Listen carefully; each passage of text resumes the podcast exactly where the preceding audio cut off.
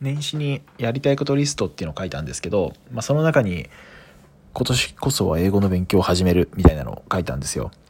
で、まあ、英語の勉強はやろうと、まあ今までに100回ぐらい思ったんですけど、100回ぐらい挫折をしてるんですよね。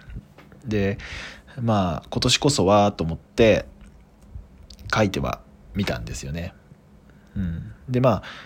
一応1月は、まあ、英語学習のロードマップを作ろうっていう目標があって、まあ、一応それはあの作りました。で、2月になって、まあ、勉強ぼちぼち始めたっていう感じなんですけど、